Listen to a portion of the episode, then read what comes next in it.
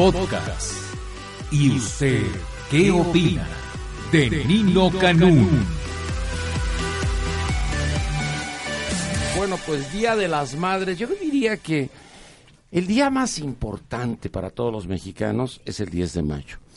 En otros sitios, en otros lugares es el segundo domingo, el segundo domingo del mes de mayo, pero para nosotros el 10 de mayo representa muchas cosas. En alguna ocasión hicimos un programa para hablar de qué era o cuál era el Día de Acción de Gracias de los estadounidenses, porque no lo entendíamos nosotros y no lo comprendíamos. Y alguien dijo, es como tu 10 de mayo, es similar. Pero también hay quienes hablan de que podemos ser judíos, protestantes, católicos y todos somos guadalupanos, pero estaría en segundo lugar ese 12 de diciembre. Entonces, ¿qué representa el 10 de mayo que se paraliza el país? No las ciudades, no los municipios, no los pueblos. No hay algo más sagrado que tu propia madre. Donde esté, siempre estará contigo. Entonces, yo creo que pues esto es así como el homenaje que le hacemos a mamá. Lamentablemente, el 11 de mayo ya nos olvidamos de que le hicimos el homenaje y ya nos empezamos a pelear si tenemos pues esa dicha de que si tienes una madre que todavía vive, bueno, pues este pues aprovecha esas oportunidades. El día de hoy hemos invitado a personas que vamos a hablar del Día de la Madre, a mujeres que nos van a hablar de lo que representa este Día de la Madre. ¿Y qué es el Día de la Madre? ¿Qué tenemos que ver con el Día de la Madre? Nos acompaña la licenciada Gisela Noble, directora de Responsabilidad Corporativa de Walmart y Fundación Walmart de México. Gisela, mucho gusto, bienvenida. Gracias, Nino. 10 de mayo, ¿qué representa el Día de las Madres? Pues la verdad yo creo que es un, un recordatorio, ¿no? Para todos. Es una es un momento de recordar, eh, uno, porque estamos vivos, ¿no? Este, Gracias a quién. Y la segunda es como para hacer un compromiso personal, ¿no? Futuro. Realmente pensar, pensar un poco eh, en la familia, pensar, hacer un compromiso como mamás, en mi caso, como mamá, eh, y refrendar ese compromiso y refrendarlo todos los días. Para mí es eso. Muy bien. Yo el 7 de mayo, que fue mi cumpleaños, abrí el programa diciendo, gracias mamá, gracias papá por darme la vida. ya, arranqué ahí con el programa. Pero bueno, es lo que representa nuestra madre. También nos acompaña eh, la maestra Verónica Rocha de Basáñez, presidenta del DIP de Tlanepantla de Bas. ¿Cómo estás? Mucho gusto, bienvenida. Buenos días, Nino. Muchas gracias por invitarnos a este programa tan especial, como bien lo acabas de decir. Y pues decir que me siento también muy contenta de compartir este espacio con mujeres tan exitosas. ¿Qué representa el Día de la Madre y qué representa ser madre también? Wow, bueno, yo creo que el Día de la Madre, sin duda, es el día que efectivamente se paraliza todo. Pero yo creo que es, es el momento para poder seguir reconociendo lo que es ser madre. Para mí ser madre es una oportunidad, un privilegio que la vida me dio. Eh, sin embargo, implica una gran responsabilidad, eh, paciencia, amor, sobre todo. También nos acompaña un ángel. el ángel mayor de este programa, la señora Lucy Aspra, escritora y fundadora de la Casa de los Ángeles, que nos acaba de regalar otro ángel más. Cada vez que viene nos trae un ángel, pero ahora nos tocó San Rafael, dice. Y bueno, pues nos da mucho gusto recibirla. Lucy, bienvenida, mucho gusto. Al contrario, muchísimas gracias por invitarme y de veras estar acompañada de estas mujeres tan exitosas y todas ah, lindísimas. Muchísimas gracias. Y sí, la verdad es que el Día de la Madre, bien dicen que es el día más importante en la Ciudad de México, en, digo, en, México, en el país. Y por supuesto que en muchos otros lugares, ¿verdad? No, no, siempre se festeja en otros lugares el 10 de mayo, sino que tienen fechas diferentes. Pero sí es una es una fecha que sí se remonta a la antigua Grecia, o sea, no, no es nueva la fecha, sino que se ha ido organizando, podríamos decir, en épocas modernas hay historia de según cada lugar cuando se inició, pero sí es un día importante porque empieza no, no nada más los hijos, sino que las madres a reconocer lo que es la responsabilidad de ser madre. O sea, empezamos a darnos cuenta porque en estos últimos días yo he tenido como en retrospectiva eh, recuerdo de cada uno de los nacimientos de mis hijos y cómo tuve la fortuna, la dicha de estar en una etapa de mi vida donde mentalmente pude estar preparándome para pedir continuamente a Dios que me mandara hijos que tuvieran un espíritu elevado, que fueran nobles y que pudieran llegar para hacer bien al país, al, al mundo. Y gracias a Dios eh, tengo el privilegio de decir que cuento con unos hijos maravillosos ellos dicen que es por su mamá y yo les agradezco muchísimo y sé que eh, lo que me ha pasado a mí es igual para todas las mujeres que están aquí y todas las que tienen ese compromiso y que saben que es un don maravilloso el llegar a ser madre. También nos acompaña la diputada del PRD, licenciada Amalia García Medina, presidenta de la Comisión de Asuntos Migratorios en la Cámara de Diputados. Amalia, mucho gusto, bienvenida. Igualmente, Nino. Cuéntame. Pues eh, yo creo que ser madre es algo de verdad único y especial. Cuando a mí me dicen qué se siente, qué es, yo lo que digo es que es un cariño, es un afecto totalmente distinto a todos los demás. No se parece al cariño y al afecto de los hermanos, eh, con los eh, amigos. Eh, puede tener alguien un novio, un amante, puede tener al esposo. Bueno, y pueden ser amores muy profundos, pero con los hijos eso es algo absolutamente diferente. Y yo respeto enormemente a aquellas mujeres que han decidido, por voluntad propia, no ser madres.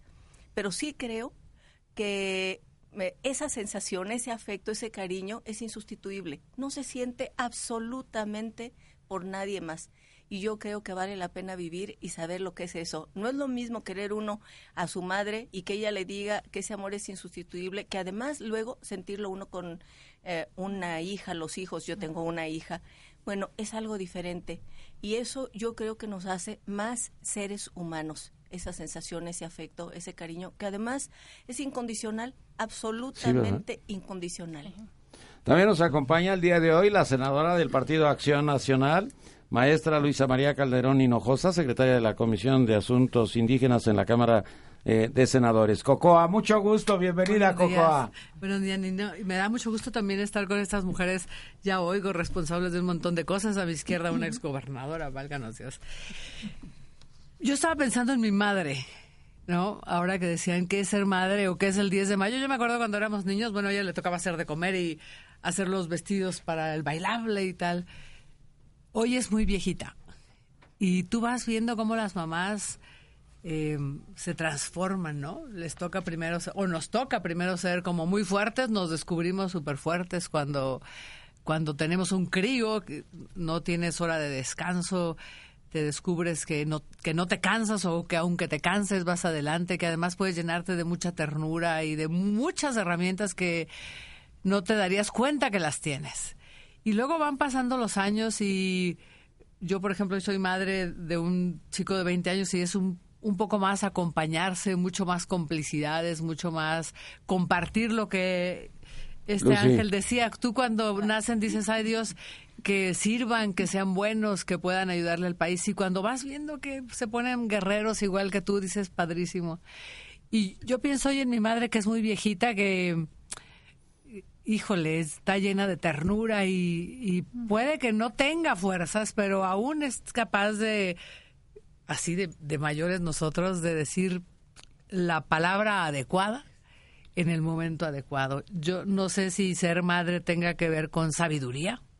Ya después hablaremos de los conflictos que tenemos los mexicanos con estas madres, ¿no?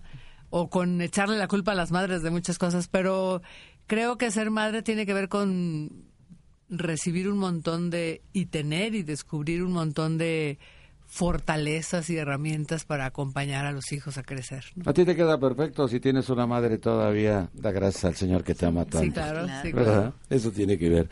También nos acompaña el día de hoy la maestra en arquitectura Luz Alicia Lozano, ella es la secretaria general de la Asociación Mexicana de Urbanistas. Me da mucho gusto recibirte, saludarte, conocerte, verte.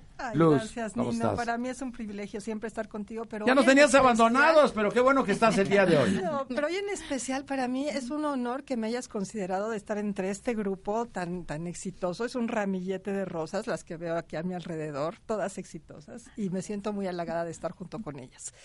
¿Qué te puedo decir, Nino? Para mí el ser madre ha sido mi razón de ser. Soy profesionista, eh, trabajé muchos, muchos, muchos años y bueno, lo sigo haciendo.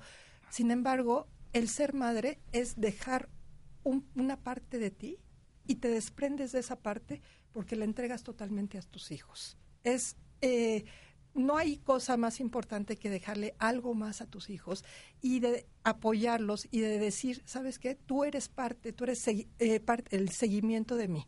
Yo tengo también el privilegio de tener una madre que tiene 85 años, los acaba de cumplir, y déjame decirte, Nino, que yo me debo a ella, y no nada más yo, también mis hijos, porque cuando yo tuve que trabajar muchísimo, mi sustento fue ella.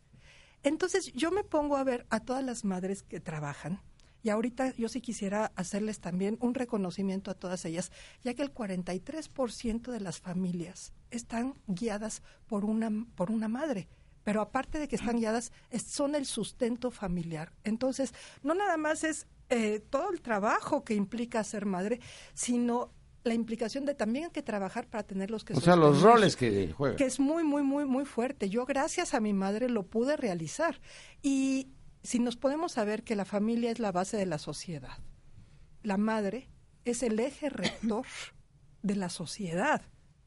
No nada más es la familia en sí, papá, mamá y, los hijos, sino la madre es la que da la guía a esto. Entonces, si, si, lo, si hacemos una, una situación conjunta con esto, nos podremos decir que la madre es la guía de, de este país también. Entonces, lo importante que es para todos nosotros. Fíjate, nada más ya por último, te quiero comentar, platicaba yo con mi madre porque nos las llevamos ahora a Acapulco para festejar sus 85 años, estuvimos muy felices con ella y me decía mi madre una cosa, el día que mi madre murió, yo me sentí totalmente sola.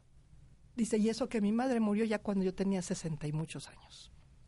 Entonces, fíjate la importancia de esto. Y qué bonito, ¿no? Yo le doy inmensamente gracias a Dios de tener a mi madre y a ella por haber guiado incluso a mis hijos.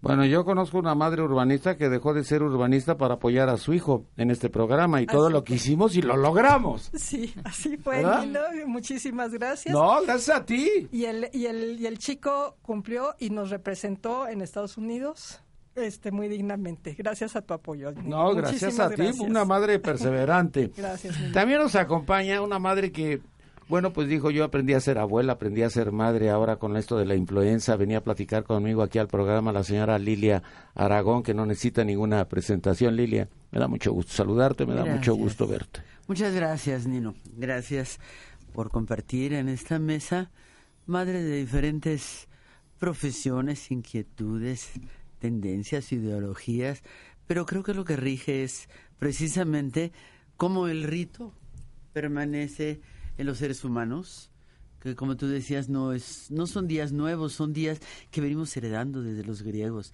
donde estas madres terribles tenían a, su hijo, a Plutón y que eran una bola de desordenados en estas fiestas magníficas que se llamaban las hilarias.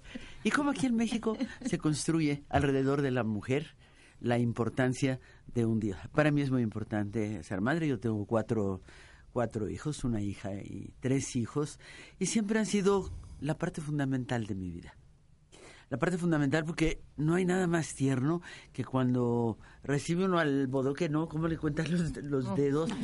Es un milagro. los, dedos y luego cómo balbucea las primeras palabras.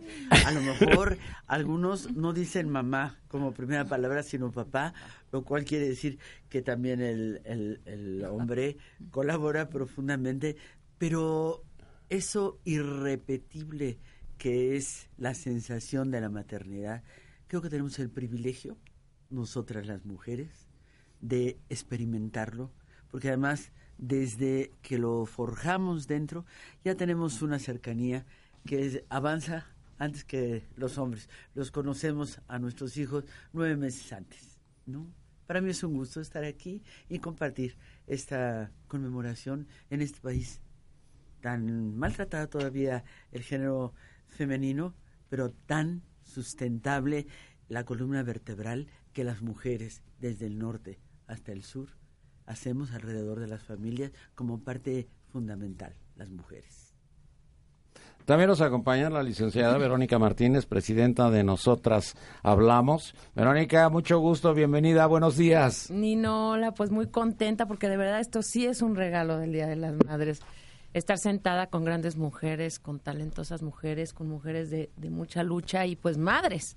Y creo que este es un gran regalo de entrada. Eh, es de verdad de festejarse porque yo creo que es lo más importante que nos ha pasado en la vida, es lo más bello que hemos tenido en la vida el ser madres y además la gran aportación que hacemos a este mundo.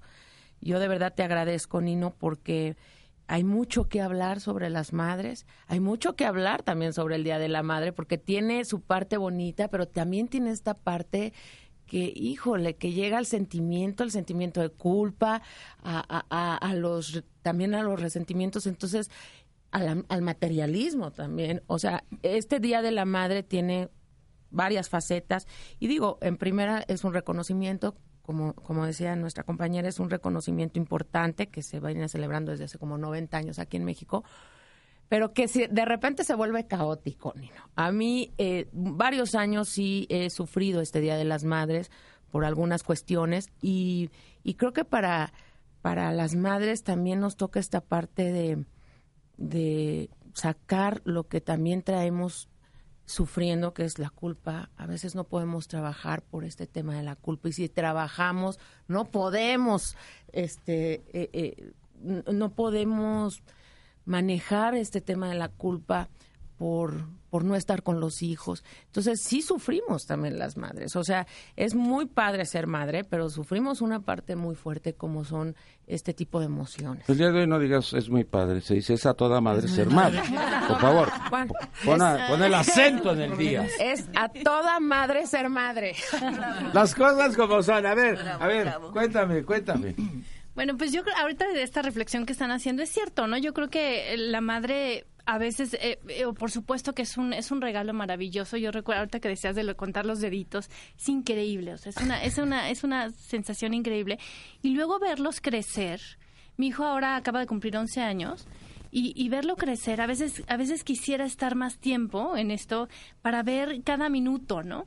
Y al mismo tiempo, el papel que tenemos las mamás es acompañarlo en ese camino a su libertad, ¿no? Y a, que construyan una vida propia con eh, objetivos propios, que se forjen de carácter, que se forjen realmente de lo importante, los valores.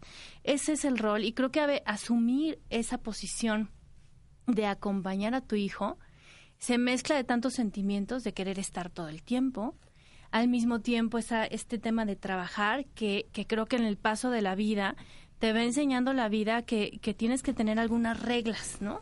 Personales, porque sin duda quisieras estar todo el día con él, ¿no? Y, y además tenemos unos parámetros de mamás que, que, han estado todo el tiempo con nosotros, ¿no? La mamá de, antes que nos tocó seguramente a todas nosotras, pues era una mamá, mi mamá sí trabajó, pero ya más grande, y la verdad es que eh, fue una mamá que supo estar siempre con nosotros, ¿no? Éramos cinco, y realmente yo creo que ahí es ese parámetro con el que a veces luchamos, del deber ser de mamá.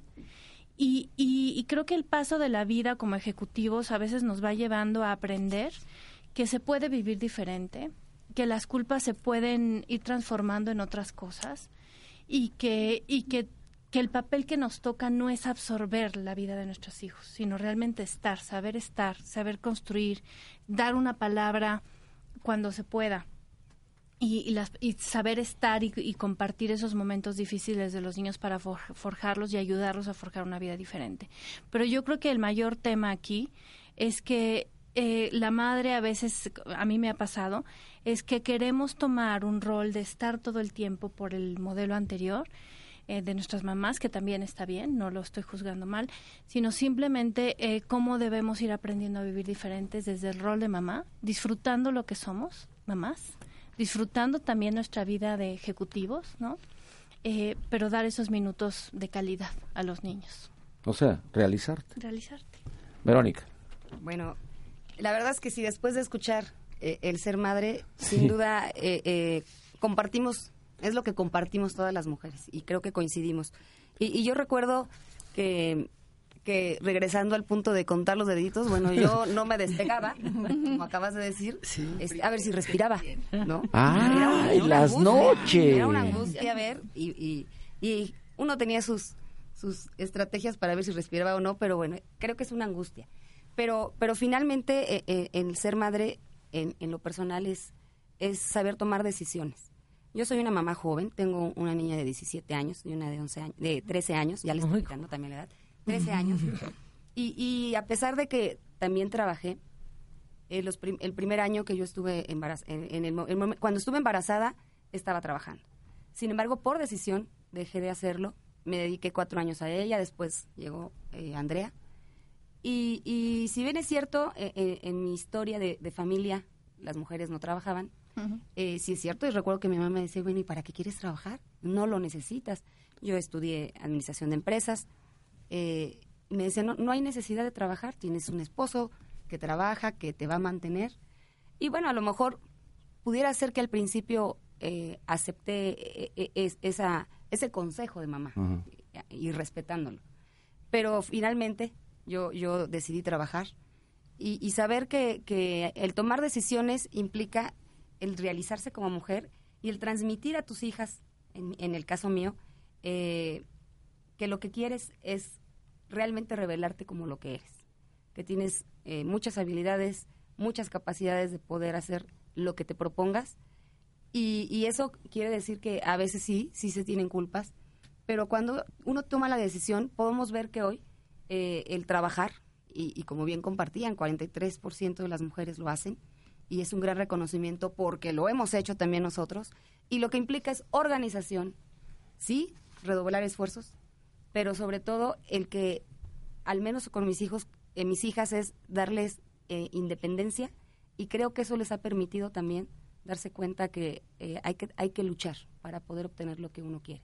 En, en mis hijas he estado presente, acompañando, sin, por ejemplo, el día de hoy voy a acompañarla al Festival de Día de Madres, que aunque la que tiene 13 años, por la edad, ya es como, ay, no vayas. Sí.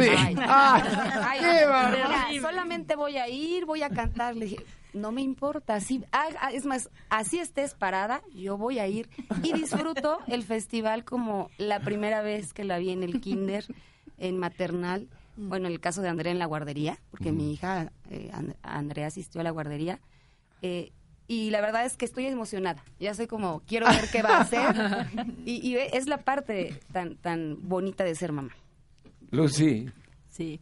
Pues ah, igual la verdad es que yo siento que ser madre es una bendición extraordinaria, o sea, tener nosotros ah, ese privilegio de poder traer al mundo a seres para poblar este planeta que necesita tanto de esa eh, naturaleza que es la parte femenina de lo que es la creación, es que es importantísimo porque de nosotros yo siento de, las madres depende muchísimo lo que es, como decía también Lilia, mucho de lo que es la, el crecimiento de la humanidad. Y yo en el caso mío, como les comenté, eh, pues tengo tres hijos, gracias a Dios los tres somos ah, eh, una familia muy unida. Somos, ah, mis hijos son extraordinarios y yo digo, la verdad es que doy gracias a Dios. Yo pienso que sí es necesario en el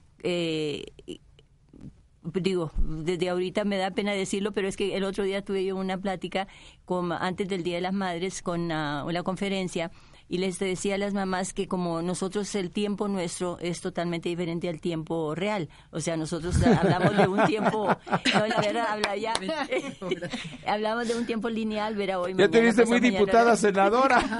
no, pero no me refería a eso, sino que digo yo, eh, realmente en el tiempo y el espacio es diferente. Entonces, ah, eh, podríamos nosotros hacer, porque me dicen, pero ¿cómo hago yo si yo ya, mis hijos ya tienen 50 años? ¿Cómo hago si tú estás diciendo que hay que prepararse? Porque uno libros que escribí hablo de cómo se prepara la madre para durante el embarazo para que los hijos sean hijos que vengan a hacer bien al planeta, para que sean exitosos, para que sean nobles, para que tengan las características positivas que queremos. Yo no digo que mis hijos tienen todas esas características, pero por lo menos hice el intento y sí siento para mí, en el caso mío, yo sí los veo así que los tienen, ¿verdad? Para otras personas puede ser que no, pero eh, dije yo, había que prepararse durante los nueve meses para que eh, vinieran niños bellos niños, digo, no estoy hablando físicamente, en la antigua Grecia sí se hablaba de lo que es el físico y había lugares especiales donde las mamás se sentaban para ver esculturas de eh, hombres guapos porque eso era la cultura de ese tiempo. Pero ahora queremos hijos que sean nobles, que vengan a hacer bien, que vengan a, ayudar a los demás. Entonces se puede hacer, me dicen, ¿y cómo podemos hacerlo? Leo, se puede hacer en retrospectiva. Desde ahorita, el año pasado, en esa misma época, les dije, bueno, vamos a hacer como que... Eh, están embarazadas en ese momento. Desde hoy, hoy han concebido. Hoy se unió el esperma con el óvulo y se formó el cigoto. En ese instante se está gestando el bebé. Pues que ya te, yo tengo cinco hijos y que, que vas a tener quíntuples. Entonces, durante nueve meses se puede hacer el proceso en retrospectiva, porque luego llegan muchas personas y me dicen, es que mi hijo está metido en las drogas o hay situaciones así de conflicto. Le digo, entonces vamos a repararlo haciendo de esa manera.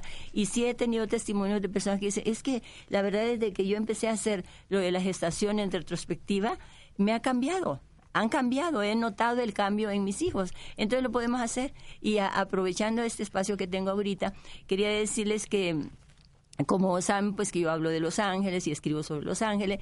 Em, eh, te traje este San Rafael que representa al ángel de la familia, porque independientemente de otras funciones que tiene, que es el médico, que es el de los cobros difíciles, es el ángel que produce lo que es la armonía en el hogar. Y mi vida se transformó extraordinariamente un día que mi hijo me regaló una imagen de San Rafael y lo puse en la casa. Fue una un cambio, pero fue instantáneo. Eh, mucha gente dice, pues las imágenes qué poder tienen. Eh, tiene, se dice que se convierten en centro de bendiciones por donde fluyen la esencia de lo que representan. Entonces, ah, también eh, me tomé la libertad de traerle a cada una de las... no sé por qué, yo no sabía cuántas iban a venir, pero casualmente me pusieron siete angelitos de San Rafael y somos son siete las personas que están aquí. Pobre Lucy se hubiera quedado quieta y lo hubiera dicho. Yo no sé qué prueba más de que existen Los Ángeles. la verdad es que sí. Ay, qué hermoso. Muchas gracias. Qué maravilla. Me encantan. Muchas gracias. Qué belleza. Gracias. Ay, Lucy, muchísimas gracias. Gracias. Gracias, gracias. Es una imagen de San Rafael y la verdad es que es el, el, el ángel que cuida lo que es la armonía en el hogar con los hijos, con la pareja, con la familia. Y sí, muchas bendiciones a todas las mamás hoy en este día tan especial. Amalia. Ay, mañana. Y todos los días. Y todos los días. todos. Amalia. Gracias.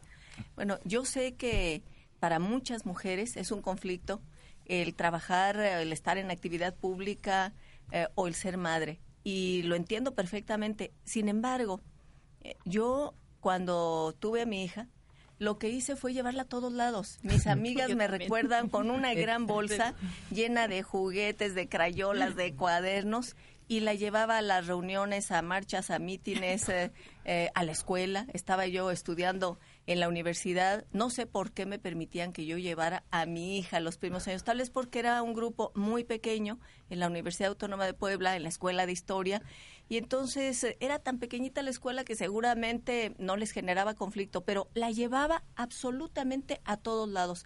Y eso ha generado a lo largo de los años una relación muy fuerte, muy estrecha. Cuando mi hija empezó a participar en política, y además eh, que sea una mujer y que sea joven y que participe en política siempre es mucho más duro, mucho más difícil y se genera una gran cantidad de cuestionamientos. Eh, y eh, me decían, ¿pero por qué a la política? Le digo, pues eso es lo que ha visto y vivido y oído. Ahí nació, ahí nació. otra cosa. Absolutamente toda la vida. Fue su formación. Estudió en la Facultad de Economía, ahora está haciendo una maestría en Washington. aquí la Cocoa la conoce muy, muy bien pero de cualquier manera, lo que ella vivió fue que la relación de ella conmigo en mi actividad no estaba separada, sino que me acompañaba absolutamente a todos lados. Gente a la que yo trataba, la que conocía ella, a mí me apenaba, pero les hablaba de tú, eh, em, a, a, medio mundo, a medio mundo, a gente de la política, del arte, de la cultura, les hablaba de tú porque iba a todos lados. Y creo que además esa es gran parte de lo que hacen muchísimas mujeres aquí en México, millones de mujeres. Pero estoy consciente de que también el Estado mexicano tiene obligación con las mujeres. No es un asunto exclusivamente de cada madre. Y cuando en el feminismo se dice lo personal es político, claro que lo personal es político y tiene que garantizarse medios, condiciones, espacios eh, eh, de atención a los niños, a los hijos, para que eso que hacemos todos los días las madres también cuente con el respaldo de la sociedad. Y hablando de las, de las madres, de las abuelas, yo diría que en mi casa durante muchos años, en estos años, lo que se ha dicho es que es un matriarcado, porque es mi madre, la abuela, con una enorme fuerza. Y estando yo en la política, lo que más me ha dado fortaleza a mí ha sido mi madre, porque siempre diciendo, hasta en los momentos más fuertes, más duros, diciendo, aquí todo el mundo se comporta con dignidad y aquí nadie se dobla. Y ya sabemos que la política, que mi madre siempre dice, no me gusta y no quiero que participes en eso, eh, porque es un mundo cruel, es duro, hay que resistir una gran cantidad de, de situaciones y agravios. Pero siempre dice, pero si ya lo decidiste y si estás ahí, entonces con la cabeza en alto y con toda determinación y con todo valor.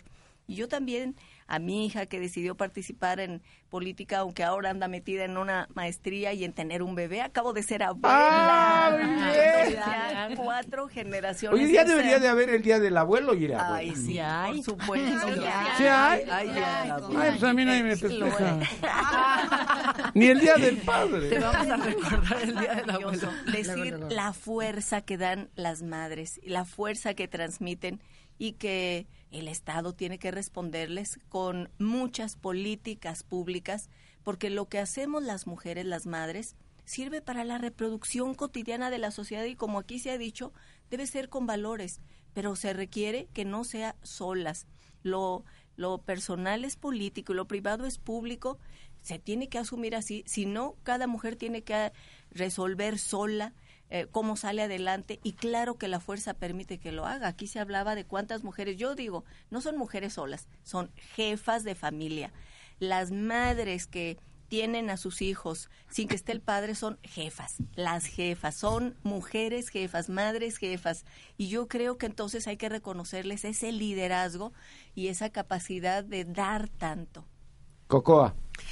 Pues a propósito de jefas de familia y de que Amalia llevaba a su cría a la escuela. Creo que ese es un espacio en el que tenemos que tener garantizado como una guardería, como un espacio para que las mamás puedan seguir estudiando en este país en prepa, de ser tan un chorro de chavas porque se embarazan y se quedan en su casa y dejan de estudiar. Creo que si pudiéramos abrir espacios donde las mamás volvieran a la escuela y tuvieran ahí sus niños, podríamos recuperar un montón estas chicas que en tiempo puedan eh, volver a estudiar y acabar sus carreras.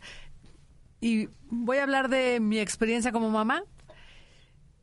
Yo creo que todo el tiempo estás peleándote conmigo misma. Si apapachas de más, si pones límite, si te da miedo tomar una decisión, como tú dices, desde que vas a parir dices, ay Dios, ya no va a estar conmigo, ¿no? Porque acá le platicas. Y, y cuando dices lo dejo dormir solo, lo pego conmigo, lo dejo que coja cosas. Es un conflicto o un constante estar discutiendo contigo misma hasta dónde el límite, hasta dónde lo dejas. Claro que lo disfrutas enormemente, pero te quedas lo que decidí está bien, le jalé de más, lo aflojé de más y, y vas aprendiendo cómo a confiar en ellos, ¿no? Vas aprendiendo que ellos mismos te van diciendo hasta dónde pueden, hasta dónde piden creo que mm, es un proceso muy complicado ir tomando decisiones. Yo soy madre de Esteban y él y yo somos una familia. No hay papá que diga, pues se metió, se quitó. Y sabes que es una responsabilidad contigo que mm, tienes que ir peleando, ¿no? Y dices, le aflojo, le suelto, al final aprendes que cada cosa o mensaje o señal que ellos te dan tiene que ver con que ellos también van, dándote la pauta. Sí creo que, mm, que mm, es este proceso de diálogo con ellos, de diálogo contigo que vas aprendiendo poco a poco a confiar y a disfrutarlos mucho más porque los vas construyendo, vas empujando a que se construyan y ya cuando son berijones este y que van haciendo lo que tú haces, ¿no? El mío hoy, por ejemplo, anda encantado en la campaña de Cordero y mamá, y tenemos que hacer esto y tenemos que hacer lo otro y pues dices, híjole, ya no tengo mucho que hacer ya. Ahora tendrá que ser compañero y tendrá que enfrentar lo propio y tendrá que correr sus riesgos, pero sí no es una tarea fácil yo creo que tenemos que mirar esa parte que hay mucha gente que enfrenta ese proceso y no hay escuela para mamás, ¿no? Ya cuando vas en el tercero, seguramente ah, experta. Eso sí, pero sí. Ahora tú sí tienes tres, ¿verdad? pero sí creo que necesitamos construir esos espacios para que las mamás puedan rebotar cómo se sienten, cómo van angustiándose, cómo facilitar. Y si no pasa nada, mi niña, ahí va, ahí va. Y las abuelas, por supuesto, que son un apoyo total así como tú dices que tu madre te ayudó, yo creo que todas o muchas tuvimos la oportunidad de tener una mamá que nos lo cuidaba, lo acompañaba a la guardería. No te preocupes, mijita, así es, no pasa nada. Tú llena de angustia el primer mes y tu mamá te dice, sí pasa. Y así se baña y no pasa nada. No, creo que es esta cadena. Sí, sientes que se te resbala. Creo que es esta cadena de acompañamientos que nos ha permitido ser mamás fuertes Todas somos mamás fuertes, por supuesto, pero sí es complejo ser mamá. Y si te pones en el contexto, habría que ver que las mamás tenemos que aprender a ser como administradoras de nuestra generosidad, ¿no? De repente, cuando el hijo no le pones límites porque lo amas verdaderamente, a lo mejor le estás dañando porque no aprende a construir con los demás, a tener límites con los demás. En fin, es súper complejo, Nino. Fíjate que ahorita, eso nomás un breve, un breve. Este, yo tenía una comida con un gobernador del Estado de México. Pues como a la una y media de la tarde o a la una de la tarde me la cancelaron, que la pasábamos para el otro día porque no llegaba. Bueno, entonces hablé a casa de mi mamá y le dije este que qué estaba haciendo. Me dijo, voy a comer, ¿quieres venir a comer conmigo? Ya llegué, estaba ahí la muchacha, comimos. Y de repente me dijo, ay, me siento así como mal la abracé y me dijo, no me sueltes, no me sueltes, no me sueltes. Y ahí se fue. Entonces, haberme escogido y haberme elegido todavía me tiene impactado. y gracias, gracias que mi madre me escogió y me eligió para despedirse. Pero este... Padre, padre. Yo lo recuerdo con mucho cariño. Lo recuerdo con mucho afecto y no se fue porque está aquí conmigo. en el corazón. Luz Alicia, perdón por este no, por este impasse. Nos sacas la lágrima porque yo creo que eso es el mayor regalo que un hijo le puede dar a una madre. Yo correteo a mi hijo y le digo, a ver, y le digo a lo mejor una groserita ahí. ¿Cómo qué? A ver, ¿qué le dices? ah, estás muy moderna, muy actualizada. Güey, quiero un abrazo, quiero un beso. Y yo creo que ese es el mejor regalo que a mí me podrían dar el día de mañana. Mi hija, tengo una hija que es hermosísima, es cineasta, exitosa, tiene 25 años. Y tengo un hijo que, bueno, tú ya lo conoces, que te puedo decir también exitoso, estudia física, eh, tiene 9.8 de promedio en lo que va de la universidad. O sea, es, pero ¿sabes qué? Que es un gran ser humano porque siempre se la pasa ayudando a todo mundo. Y este es un ejemplo que hace ratito comentabas, Verónica, las culpas. Las culpas es una situación que sí, eh, que a, todas nos pasa, y yo creo que todas las que nos están escuchando también, a lo mejor al decir, no nada más me pasa a mí, sino nos ha pasado a todas, puede ser un alivio para ellas. Y que es una situación que yo, yo la comparto. Nadie nos enseña a ser mamás, como tú dices, pero sin embargo Dios nos da algo que es el amor. Creo que el amor, pero un amor responsable, porque muchas veces decimos, sí, sí, sí, con puro amor, y sí, con puro amor los vamos desviando, con un amor responsable. Eh, es como nosotros podemos guiar a nuestros hijos. Fíjate, a mí también, mi mamá, que yo la admiro y para mí es lo máximo, eh, mi mamá también trabajó y se le olvida el hecho de que trabajó. A nosotras, porque somos tres hermanas, pero a la chiquita ya la crió mi mamá, pero a las otras dos nos crió mi abuela. Entonces yo veo a mi abuela como mi mamá, como también como mi tutora, como mi guía y la recuerdo una viejita lindísima de ojos verdes con un pelo blanco hermosísimo y bueno, donde quiera que esté esa abuelita, muchas gracias.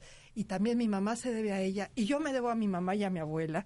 Entonces viene siendo toda una cadenita muy importante y lo que comentaba ahorita Amalia, cuando lo comentó yo, yo me reflejaba eh, también en su familia, donde también mi mamá, ¿por qué estás metida en eso? Eso no te va a dejar nada, a ti la política no te va a dejar nada me dejó mucho. Y, también al igual que Amalia, yo llevaba a mis hijos a los diferentes municipios donde yo tuve la fortaleza, este, bueno, perdón, no la fortaleza, el privilegio de trabajar. Y aprendieron mis hijos, ambos dos, lo que es el sentido social, lo que es la ayuda, lo que es ser, ser grandes seres humanos, lo que es la ayuda y lo que se, que se pudieron dar cuenta del país en donde estamos. Entonces, ahorita yo tengo dos hijos que bajo ese entendimiento y por haberlos llevado de la mano, entendieron la responsabilidad social que se tiene. Que aunque ellos son dos, tienen muchísimos hermanos que son todos sus congéneres y todos sus compatriotas y todas las gentes que nos acompañan, porque también como mexicanos todos tenemos esa responsabilidad también de ser madres de otros, también ser madres y guías y también ser hermanos de otros para que juntos podamos sacar adelante este país. Entonces, mami, yo sé que me estás oyendo o no, a lo mejor no me estás oyendo y te, te valió madre el oírme. Sí, para que vaya al término con el día. claro, o sea, siguiendo la recomendación madre te valió madre. ¿Sabes qué? Todo en la vida vale la pena siempre y cuando tengamos ese amor responsable de seguir adelante y, de poderlo expander a todo mundo. Es, es, ese privilegio de ser madre solamente es único y yo le agradezco a mi madre y a, Dios haberlo tenido. Pero también quiero mencionar aquí una situación importante, mi padre. Mi padre también jugó el papel de madre y también gracias a mi padre y a la gran comprensión y al apoyo que mi padre le dio a mi madre, también somos quienes somos. Entonces, hay padres que sí nos ayudan a crecer y que sí ayudan a la madre a, juntar su papel. Entonces hay padres que tienen ese rol también de madre y que también hay que felicitarlos. O sea, padres a toda madre. Ah, claro, claro, No, padres que estén muy padres. precisamente de la ambivalencia del término para el mexicano, como se ha experimentado ya tanto. Lo, lo más valioso es a toda madre, qué poca madre una madrecita, digo, toda esta ambivalencia del mexicano. Y sí, agradecer profunda, profundamente y sobre todo las mujeres que, que, trabajamos y que tenemos una determinada vida, es como, es como complicado cuando se es pública, una mujer pública, digo, en el buen, sentido. de la palabra, tanto en, en, la cuestión, en la cuestión política como en la cuestión actoral, el poder tener nosotros, con nosotros a nuestros, a nuestros hijos, pero es complicado. Es complicado porque las mujeres y sus quehaceres implican que al niño lo dejen en la casa para que la mujer se ocupe de los menesteres de otra mujer. Es decir, tenemos una cadena que ojalá realmente eh, la política se ocupara de tener más sitios para atención de los pequeños eh, hijos de estas mujeres que sostienen el país. Ojalá que también se hiciera el contrapeso suficiente para que no solamente en, el púlpito de la, de la, iglesia les inhiban la posibilidad de tener la decisión de cuántos hijos tiene. La posibilidad también de que la mujer elija, el, como tú decías, un gran respeto a las que han decidido no ser madres, pero también una enorme eh, falta de conocimiento ¿cómo no tener hijos? Porque ¿qué, ¿qué, es lo que siente? ¿Qué es lo que siente una mujer cuando se niega a tener hijos por cada relación sexual que tiene? Y yo lo veo, por ejemplo, la Costa Chica de Oaxaca tiene 700 muchachas que no saben cómo cuidarse. Digo, dice la palabra condón y es como una mentada de madre. Digo, no, no forma parte de, de su ámbito. Creo que celebrar a las madres eh, es magnífico porque en última instancia estamos aprendiendo los quehaceres. Ser una madre joven de 16 años, ser una madre de 20, ser una madre de 30. Hasta para manejar un Volkswagen hay este, un librito. Para ser madre lo vamos aprendiendo. Es, es pragmático el, el asunto. Y yo festejo a mi madre, a mi abuela, a mis abuelas, la, la, materna y la paterna, porque realmente conformamos un grupo familiar. Pero también me pregunto qué sentirá la madre de un sicario cómo, cómo vivirá esto. Es decir, hay una enorme variedad, un abanico impresionante de los sentimientos de una madre, pero cada año venimos aquí y hacemos remembranzas, recordatorios, conmemoraciones, porque es importante en este país tan machista que las mujeres somos quienes lo mantenemos vivo. Vivan las mamaces. Qué bueno compartir con otras madres. Como ustedes, un programa contigo, Nino, como siempre. Me gusta mucho. Muchas gracias. Vero, Vero. Nino, pues bueno, este día y escuchando a todas y a, y a lo que yo me dedico, que es a promover la salud mental en las mujeres, pues sí me lleva a la reflexión.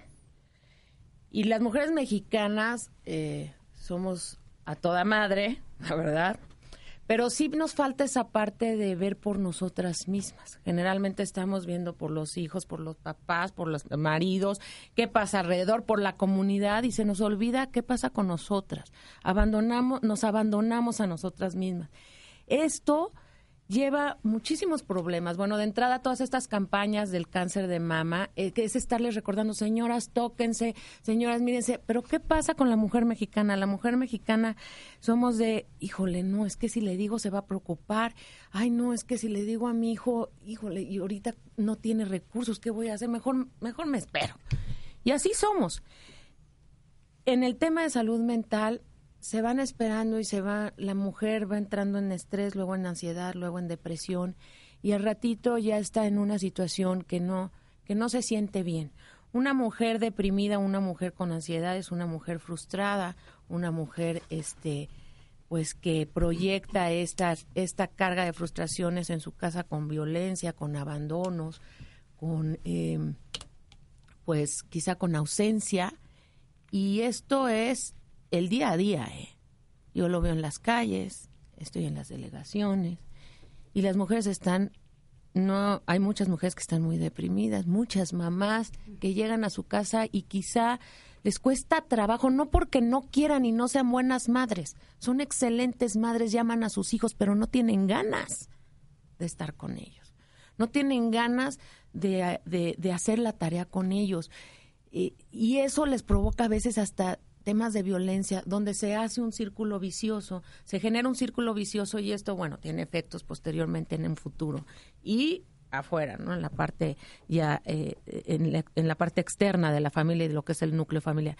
Que yo te agradezco este espacio, porque ¿qué, ¿a qué invito yo hoy a las mamás de México? Pues yo las invito a que reflexionen sobre ellas mismas. ¿Cómo están? ¿Cómo se sienten? ¿Se sienten mal?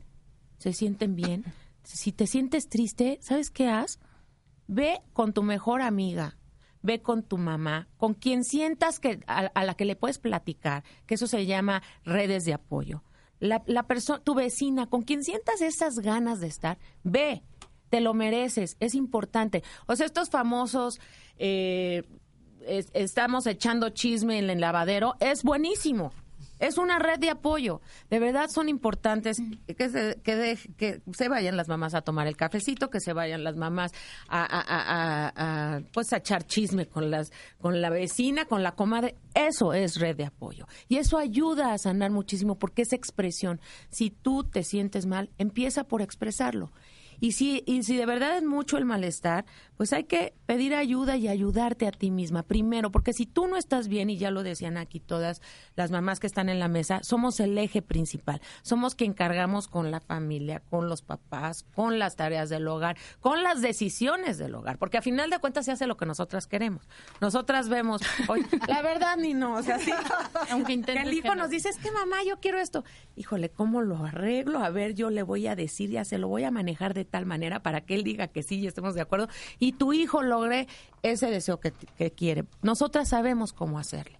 Pero si no nos sentimos bien, si no estamos bien, si hay alguna frustración, un tema de culpa, por ejemplo, de verdad busquemos nuestras redes de apoyo. Eso es lo que yo hoy invito a las mamás, Nino.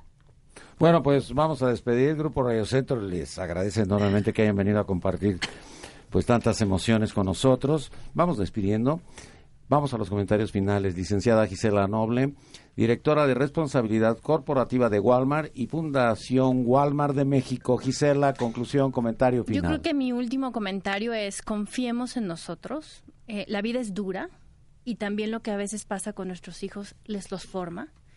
Confiemos en nosotros sepamos que siempre lo hacemos con la mejor intención. Hay que buscar ayudas porque hay que hacerlo bien, por supuesto, pero a veces nos abruman las culpas y, y, los temores y los miedos. Y la verdad es que lo más que tenemos es la posibilidad de confiar. El segundo tema, y muy importante, es el rol de la empresa. Creo que las empresas, y yo hago un llamado aquí también para las empresas, las empresas así como el gobierno, tenemos que hacer mucho en ese sentido. Em, y, y, creo que las iniciativas que hoy ya son casi un deber de todas las empresas sobre las mujeres, horarios flexibles, maternidad, todo lo que estamos metiendo ya en las empresas como una política específica, el poder tener realmente un horario muy muy controlado, el poder irte a tu casa a trabajar, ese tipo de cosas nos hablan de una tendencia y un cambio en la sociedad que yo agradezco, pero que sin duda marcan toda o, o nos dan una claridad de que falta también mucho por hacer. Cada quien tenemos una responsabilidad en hacer que estas cosas sucedan mejor que seamos mejores mamás, mejores papás, que construyamos mejores familias. Gracias, Nino. Gisela, mucho gusto, muchas gracias. Maestra Verónica Rocha de Bazáñez, presidenta del DIP de Tlalnepantla de Vaz, Estado de México.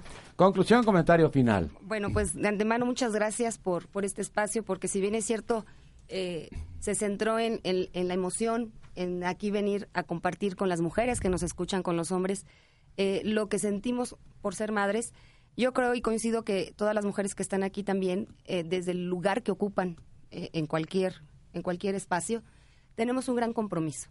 Porque eh, en el caso propio, que soy presidente del sistema municipal DIF, todos los días vivo precisamente el sufrimiento de muchas mujeres, lo que les hace falta, lo que necesitan. Y si bien es cierto, en el caso personal, he, trabajado mucho para estar bien conmigo misma, para estar bien con mis hijas. Yo sí agradezco eh, a la vida el poder estar eh, dirigiendo este sistema, porque si por muchos años se pensó que la asistencia social solamente era limitado a entregar despensas, porque lamentablemente a veces así se piensa, eh, al menos yo tengo la clara convicción de que necesitamos ir más allá. Y, el, que las mujeres de, de México, aquí representadas y en el caso de Tlanepantla, que confíen en que estamos, en que estamos trabajando, generando políticas públicas, como ya bien decía aquí Amalia Hernández, eh, que, que va más allá de solamente limitarnos a una entrega, un apoyo. El educar, el concientizar, el decirles que ser madres eh, implica una responsabilidad y que, y que si bien es cierto, en el gobierno a veces nos ven lejanos, eh, el que como mujeres primero seamos solidarias con nosotras mismas, sobre todo con las que trabajan de verdad es que es una entrega total. Eh, el a veces también eh, cambiar el chip de lo que es ser madre. Eh, por mucho tiempo se piensa que es sacrificio, que a veces eh, genera culpa, o el que es sumisión, y eso podemos ver casos de violencia que yo los vivo diariamente en el municipio, en donde las mujeres viven en silencio. Y que hoy yo invito a las mujeres que en, en, la, otra mujer, madre, que también no la es, porque además comparto que en el DIF vemos mujeres, eh, madres que son por adopción, y yo creo que también ese es un amor muy grande. Eh, el decirles que seguiremos impulsando políticas públicas para que podamos estar mejor, siempre siendo mujeres muy, muy responsables, pero sobre todo compartiendo lo que es ser madre.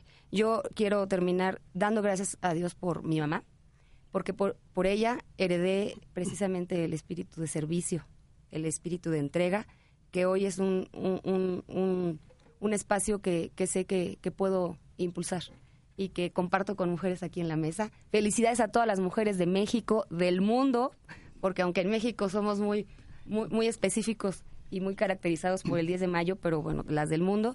Y, y bueno, que Dios les siga bendiciendo a cada uno. Mucho gusto, muchas gracias. Bueno, vamos a despedir al ángel de la 69. Nuestro ángel. Señora Lucy Aspra, escritora, fundadora de la Casa de Los Ángeles y es ángel de la 69 del Grupo Radio Centro. Conclusión. Muchas gracias. Eh, la verdad es que mm, yo creo que cada quien, ah, de acuerdo a lo que ha vivido, es el enfoque que le da a su vida y a la vida como madre. Eh, yo, gracias a Dios, ah, tuve una madre que era muy espiritual. Yo no soy religiosa, soy espiritual. Eh, no soy de ceremonias, ni soy de ritos, ni nada de eso. Pero la verdad es que sí soy de mucha oración. Y siento que la oración es fundamental para poder nosotros tener armonía en nuestra vida. Y no estoy hablando de rezos. Si quieren rezar, o sea, rezo ya, eso es aparte. Para mí oración es estar hablando con un ser superior divino.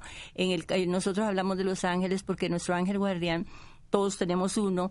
Eh, o sea, esto es una, un tema más eh, extenso, ¿verdad? Pero la verdad es aprovechando, que aprovechando. pero cuando nosotros empezamos a darnos cuenta de que tenemos el apoyo divino y pedimos ese apoyo, y yo lo digo por experiencia propia porque yo durante mis embarazos siempre me puse en manos de Dios y quiero comentar esto, tengo tres hijos extraordinarios, mi hijo, el más chico, es, tengo dos mujeres, que también la mayor se llama Sabrina, igual que tu nieta, y la segunda Renata, que volvió a nacer según yo, yo y el más chico Rodrigo, que casualmente eh, cuando era chiquito le encantaba jugar, apenas si podía hablar, tenía dos años, apenas si podía hablar, y decía, eh, yo quiero, yo quiero tele el papá.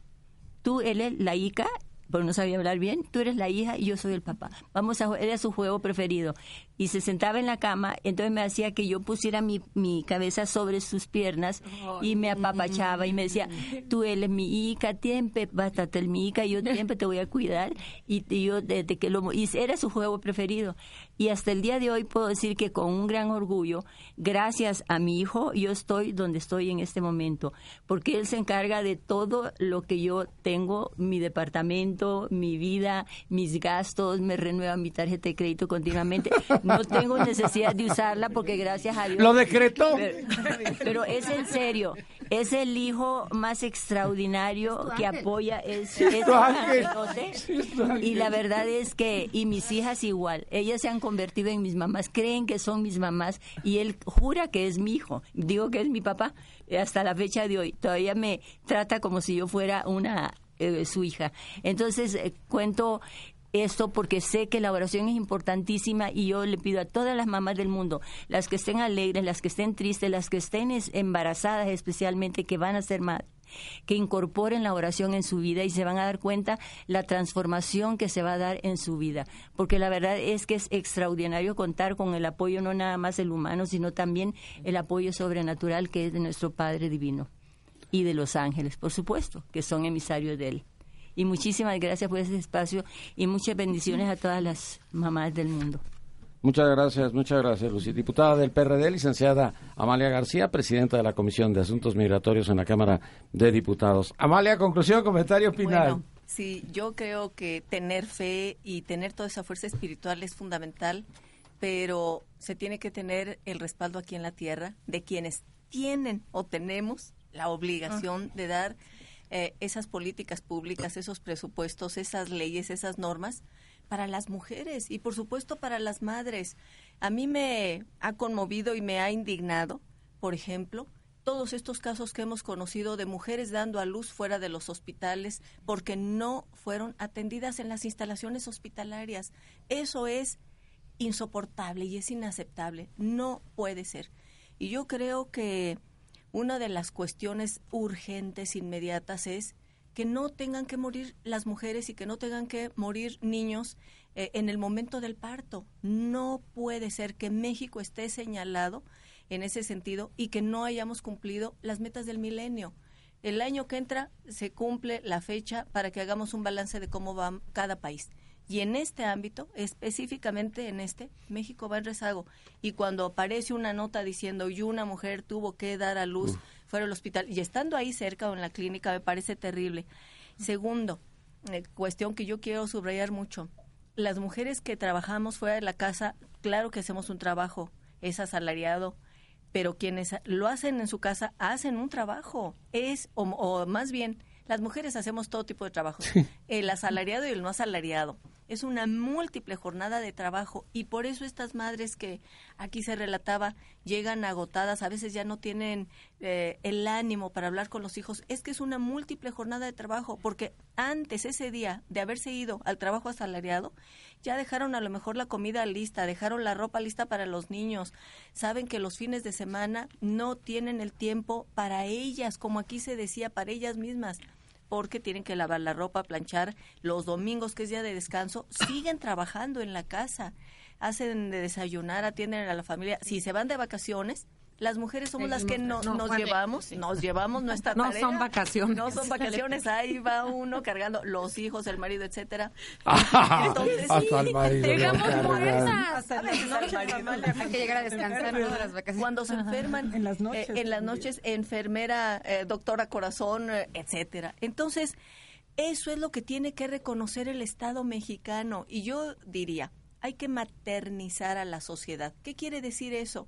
Que las tareas que se hacen individualmente tiene que asumirlas también como responsabilidad del Estado. Estancias infantiles, atención para cultura, los hospitales. Y, y yo diría algo aquí que a lo mejor resulta polémico, pero esta que ha dado a conocer el presidente Peña Nieto, este seguro para las madres, a mí no me gusta porque es un seguro para que los hijos estén asegurados para cuando fallezca la madre. Nadie queremos que muera nuestra madre. Lo que quisiéramos es recurso y apoyo para esas jefas de familia que necesitan salir adelante con sus hijos en vida en vida, en vida, hermano o hermana, en vida, no cuando se hayan muerto las madres. Yo preferiría que ese recurso sea para que las jefas de familia cuenten con ese apoyo, para que haya políticas públicas y acciones, que se reconozca lo que se realiza en el hogar, ese trabajo invisible que nadie reconoce como trabajo y se hacen eh, los censos y dicen, ¿y usted en qué trabaja? En nada. Yo es la primera en levantarse, la última en acostarse, etcétera. Entonces,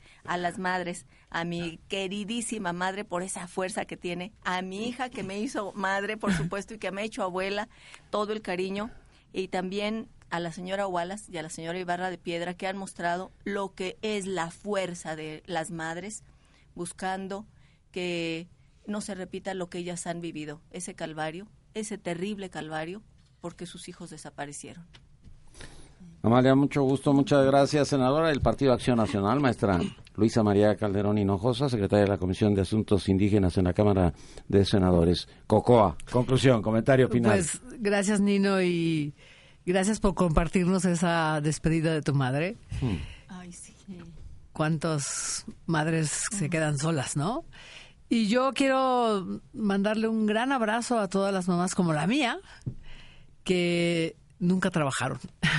Como dice Amalia, que todos los días estuvieron todas las horas del día sin reconocimiento y que siguen haciéndolo muchas. Hoy las que salimos a trabajar, es cierto, tenemos que volver a una doble jornada y te, hay unas que hacen triple.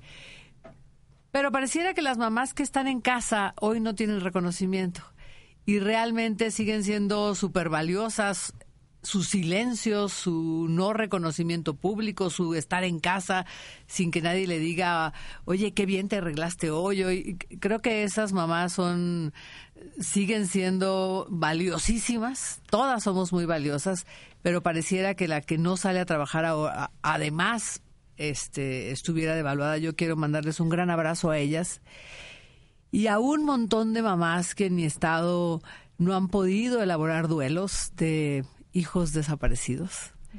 Creo que no hemos tenido tiempo. Antes, cuando alguien se te moría, pues te, llevaban café, te abrazaban, te cuidaban, te daban por lo menos nueve días para elaborar un duelo. Y en mi tierra hay muchas que no, no han tenido ni un abrazo ni la posibilidad de decir, perdí a mi hijo. Yo creo que con ellas tenemos una gran responsabilidad todos de ir acompañando para elaborar estos duelos, para, híjole, ha sido muy difícil y hay muchas de ellas en mi tierra a las que le mando un gran abrazo y para quienes estamos construyendo esta posibilidad de elaborar un duelo y de acompañarlas. Deben tener mucho dolor. Les mando un gran abrazo. Gracias, Cocoa. Mucho gusto. Maestra en arquitectura, Luz Alicia Lozano, secretaria general de la Asociación Mexicana de Urbanistas. Conclusión, comentario final. Gracias, Nino. Mira, yo quisiera hacer una metáfora con relación a lo, a lo que hago, que es el urbanismo. La ciudad, eh, y, para que todos lo entendamos, no es otra cosa más que nuestra casa grandotota.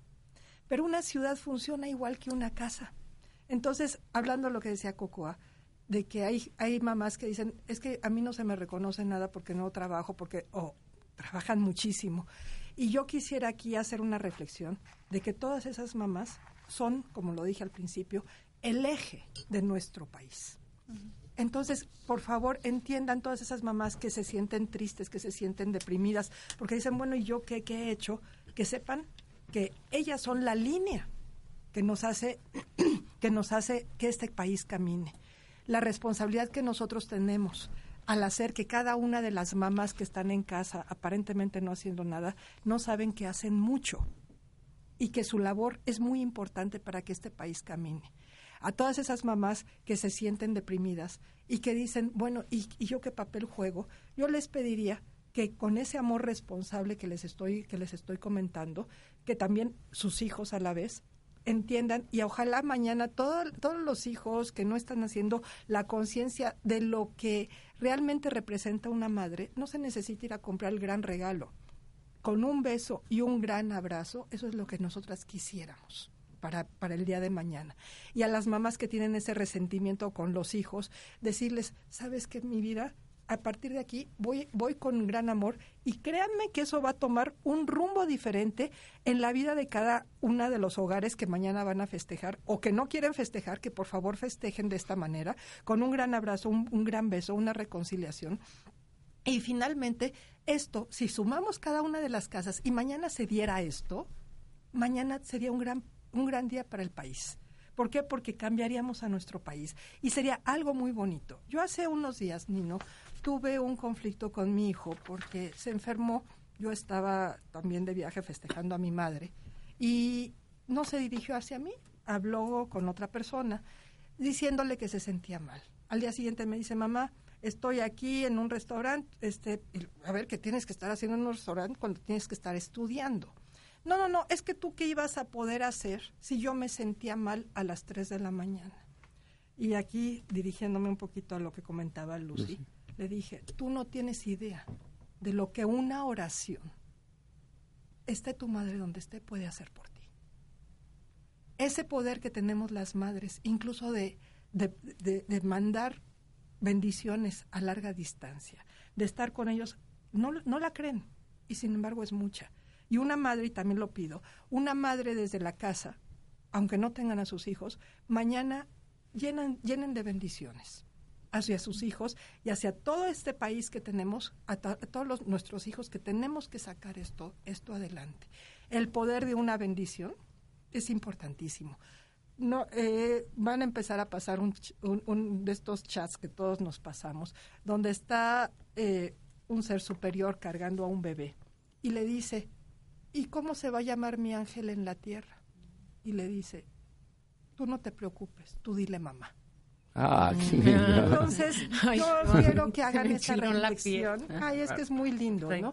y este, Nino, nada más termino con agradecerte este festejo, porque, bueno, para mí, ¿qué te puedo decir? No voy a, no voy a poder salir por esa puerta porque estoy así de ancha, de poder haber, de que nos hayas permitido transmitir esto. Creo que es muy importante para todas que nos hayas hecho este festejo y que finalmente pues a través de nosotras podamos hacer este festejo general a todas las mamás de México, que es a través tuyo y con todo el cariño que yo sé que tú que tú se los mandas a todas las mamás. Gracias, Nino. Muchas, muchas gracias. Eres muy gentil y muy amable. Gracias. Señora Lilia Aragón, actriz. Comentario final, señora.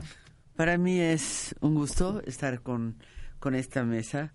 Eh, y como te consta, seguimos, seguimos con la labor de leerles a los niños, a los jóvenes, en esta tarea de, digamos, de maternidad extendida, porque creo que lo que más se necesita en este país es educación.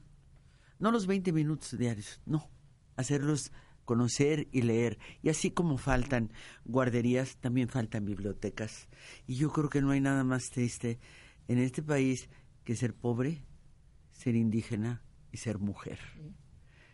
Que hacer extensivo el amor y el respeto para cada una de esas madres en todos los ámbitos que recorremos, llámese Zacatecas, Oaxaca, Michoacán, etcétera, etcétera, para hacer un reconocimiento a estas madres que se levantan temprano y hacen la cuajada, que les dan de comer a sus a sus pequeños, que los peinan y los llevan a la escuela, y luego lavan ajeno, y luego cocinan la comida, y posiblemente son mujeres sin, sin pareja, que han constituido esta serie de hogares a lo largo y a lo ancho de nuestro país. Mi mayor reconocimiento a conocer y reconocer a estas mujeres con las que estamos haciendo esta labor que creo que nos toca a nosotros, yo tengo que pagarle a este país las oportunidades que me ha dado. Y recorrer el país de lugar en lugar, de donde nace la patria, que se llama municipio, aunque las autoridades no, no reconozcan y sean tan remisas en, en hacerlo, pero lo estamos haciendo llevando a cabo. Y ahí conoce uno a las madres, a las mujeres presas, por ejemplo, ahora que he estado tanto en, en Zamora como en, en Morelia, en los penales, y saber que hay un mucho de esperanza y que no en balde se llama la madre patria. A cada una de estas mujeres que constituimos esto que se llama patria, mi reconocimiento en el día de mañana, disfrútenlo con los suyos, abrácense, ámense y vamos a estar juntos porque este país se lo merece. Muchas gracias, muchas gracias, Lilia. Licenciada Verónica Martínez, presidenta de Nosotras Hablamos. Conclusión, comentario final, Vero. Pues muchísimas gracias, Nino. De verdad sí fue un gran regalo y estar con mujeres increíbles como, están, como estoy ahorita compartiendo la mesa. Eh, simplemente, bueno, primero mandarle a mi mamá un saludo y la amo con toda mi alma. Bendito Dios que estás viva. Fue un gran milagro. Le dio un derrame cerebral hace tres meses, ya está caminando pero el, el, pronóstico era 80% de que ella moría y bueno, está viva. Y mamita, te amo, soy feliz de que estés viva y, gracias. Eh, a mis hijos, obviamente, a mis tres hijos que, han, que me han dado esta oportunidad de, del trabajo más hermoso, pero al mismo tiempo más arduo y con tanto compromiso, ¿no? Yo creo que es importante eh, en este tema que hemos estado hablando y lo que me toca a mí, que es la salud mental, yo creo que es importante decir que pues es un día es un día bonito, pero es un día también como otro día. Yo creo que el Día de la Madre debe ser diario. Y mamás que quizás sus hijos por alguna razón no puedan estar con ustedes, yo sí les digo que no pasa nada. Luz hablaba del amor responsable y el amor responsable tiene que ver con esta, con esta parte de, de no manipuleos, de un poco desapegos, aprender a, a, a no a, no necesitar, a no condicionar ese amor. Entonces, mamás, si sus hijos por alguna razón no pueden estar el día de mañana con ustedes, no pasa nada. No va a pasar nada. Hijos, si ustedes no pueden pasar con su mamá el día de mañana por alguna situación que se les atraviesa, no va a pasar nada. Está el 11, está el 12 de mayo, está el 16 de septiembre, está el 15, están todos los días del año. Eso es lo que yo invito al público y muchísimas gracias, Nino. Gracias por este regalo del Día de la Madre. Pues muchas, muchas gracias, muy amables, muy gentiles, muchas, muchas felicidades y gracias por compartir